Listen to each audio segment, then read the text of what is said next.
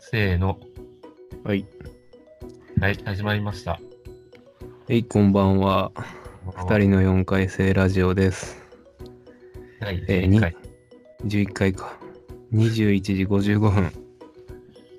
えー、こうちゃんです。おばっちです。はい、おばっち。はい。えっと、まあ、今日、えー僕の近況、こうちゃんの近況から話していこうと思います。えっとね、あのーもうすぐ山にちょっと2日間こもるっていう行事がありまして、おー山に。で、まあ、山にこもって何するんっていう話やけど、えー京都の山でですね、あの、炭を焼くんです。炭 ば、この時代に炭焼くんかって思うやろうな、そらうな。んガスが通っとってさ、まあ、IH の家庭もあるか知らんけどさ、炭を何に使うんじゃって思うやろ、みんな。うんもうバーベキューしか思いつかんけどね。もう俺もそれしか思いつかんわ。あるいはいろりにでもくべる。 いろりって、いろりが、いろりがない。いほろりがない。ほぼ まあまあなんかまあその使用目的がそのまあバーベキューしか今ないんだけど本当にうん。あのまあ目的がその用途じゃなくてうん。そのなんていうの現今ねあの山の木が使われないっていう状況がまあ一応あるんだわもう使われない。うん。そうそう輸入された木がたくさん使われてるって状況があってなんでや、それ。なんかまあその一つだけで片付けられへん理由やと思うんやけどうん。まあその輸入の木材の方が安いとかさおー日本の方が高いんか、やっぱり。そうそうあと日本はその林業をする人が減ってきているとかさうん。供給面の問題うん。とかを考えまあその2つだけじゃないんやけど全うん然複雑すぎて、うん。まあそんなこんなで、まあ、輸入木材がたくさん使われている現状があると思うんやわうん。ちょっと不勉強ですいませで、ん。で、まあまあまあ日本の国内の木材が使えていきましょうっていうことの一つとして炭を焼いてきます。本。で、炭を焼くってどう焼くんやって思えへん。なんか何その炭を持っていくのかあるいは木から炭をなんか焼いて作るのかっていうわかんないねおうんあのねで、まずね、うんあの、生えてた木から作る感じかな。ああ木から炭を作るとそう、乾燥させて、まず。で、それを釜の中に詰めるのよ。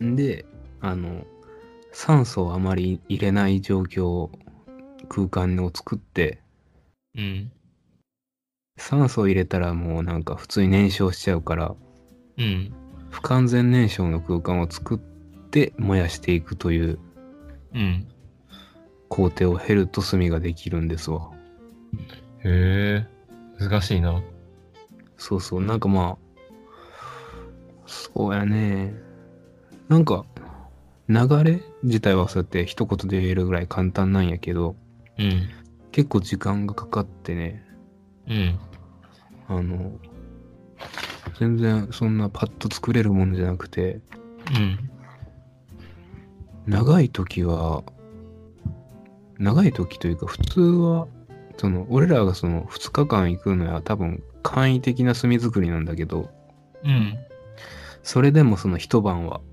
かかるから、うんうん、ちょっと長丁場っちゃ長丁場かなっそうやなていう感じです。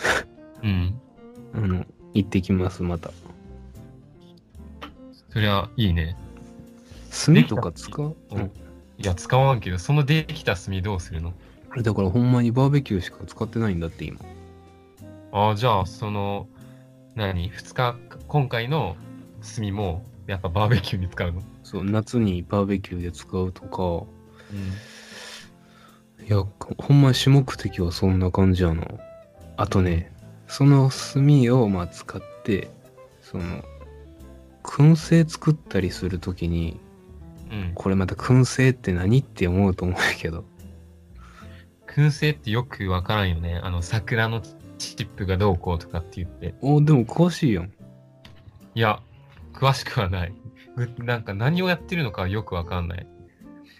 なんか何、うんこう木のチップをなんかのあるところで高温にしてなんかやる感じうん、でも結構合ってると思うよ。あ、そあのね、その、木のチップ、どう言ったらいいかな。まあ、蒸し器を想像してもらおうか、蒸し器。う。うん。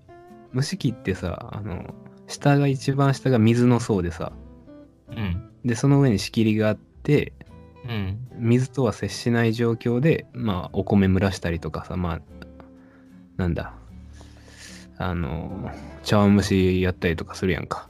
うん。でその一番下がそのチップなわけようん。燻製でいう一番水のところがチップあー桜チップとはいはいかを入れることによって、あのその桜チップから出てくるエキスというか成分うん。がその上に置いてあるチーズだとかうん。まあ煮卵燻製で卵を燻製するなら卵とかを、まあその桜チップの成分でいぶしていくという感じのあ工程が生まれるんです。うん。これは、そのチップを下から加熱する感じそうだね、直接は燃やさないうん。感じやね。へえで俺も全然燻製については、うん、大学入ってからしか食べたこともなかったんやけど、うん。何い言ったらまあ保存食みたいなもんらしいね。でも燻製って美味しいよね、めっちゃ。あそういうイメージある俺ね、小学校5、6年生の時に、あの、地元のね、なんかちょっとちっちゃい酒屋があったんだけど、なんかお菓子とか売ってる。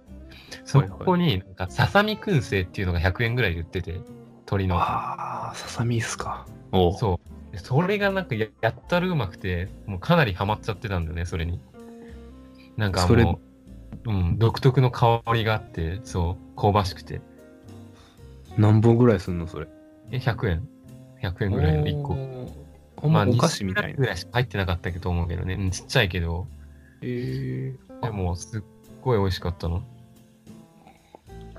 なんかね、やっぱりその、その素人が作ってみる手探りで作るやんか。うん。その、いぶし具合というかさ、うん。やりすぎるとなんか臭いというかさ。うん。で、その、早く取り上げてしまうとうん。全然燻製じゃないとかさ。うん。また難しいなって思うね、あれも。うん。あ、でも手作り燻製つ食べてみたいな、一回な。美味しそうそう。あ、ほんま。うん。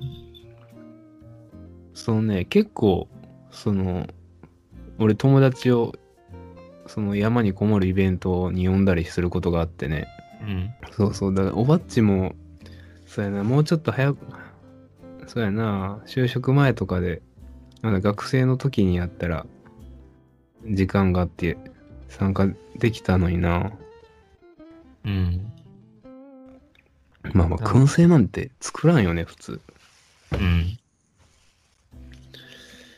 まあまあ、楽しい。その燻製のうん。あの、その燃料というか、その火,、火にその炭を使うか、バーベキューぐらいかな、その炭の用途。うん。うん、そんな感じ、毎年。うん。そう、炭作りも俺、大学入ってから、そうや、4年目ぐらいになるんかな、だから。うん。そう、思い出してきたわ、炭作りの苦労というか、炭作りというか、その炭作りやな。うん。あんね、あれね、すっごい臭くなるの。えー、服とかがそう。うん。そのね、なんて言ったらいいんやろ。もう、炭作りなんだけど、うん。その不完全燃焼で煙突から、その、いろんなもくもくしたいろんななんか化学成分が出ていくわけよ、木材の中の。で、まあ言ったら完成品はさ、炭素が、え何炭素100%じゃないけど、炭素が多いスカスカの炭になるわけやんか。うん。そのだから木材に含まれている炭素以外の不純物がさ煙突から出てくるわけ、うん。もうめっちゃ臭い目にも染み込んでいくよな。でもうほんまに体俺らの体が燻製されるみたいな感じになるわけよああそれは勘弁だわ。でそのこの時期寒いやんかうん。もう全ての服が臭くなってうん。まあ1ヶ月は臭いね洗濯してもそんなにほんまに落ちひんやばいな。まあそういう苦労を経なあかんわけやわうーん。そりゃ大変だな。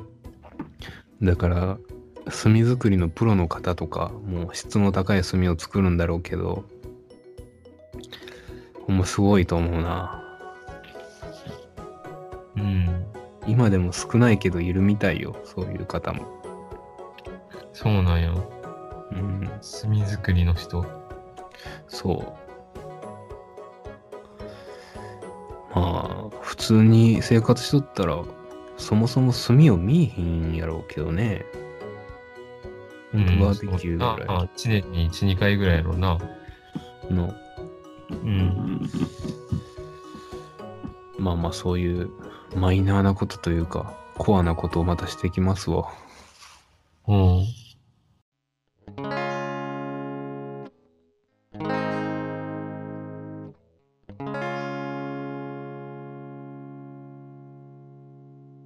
このラジオはリスナーの皆さんと一緒に育てていくラジオを目指しています。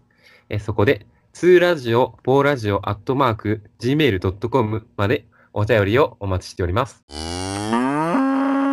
このラジオはリスナーの皆さんと一緒に育てていくラジオを目指しています。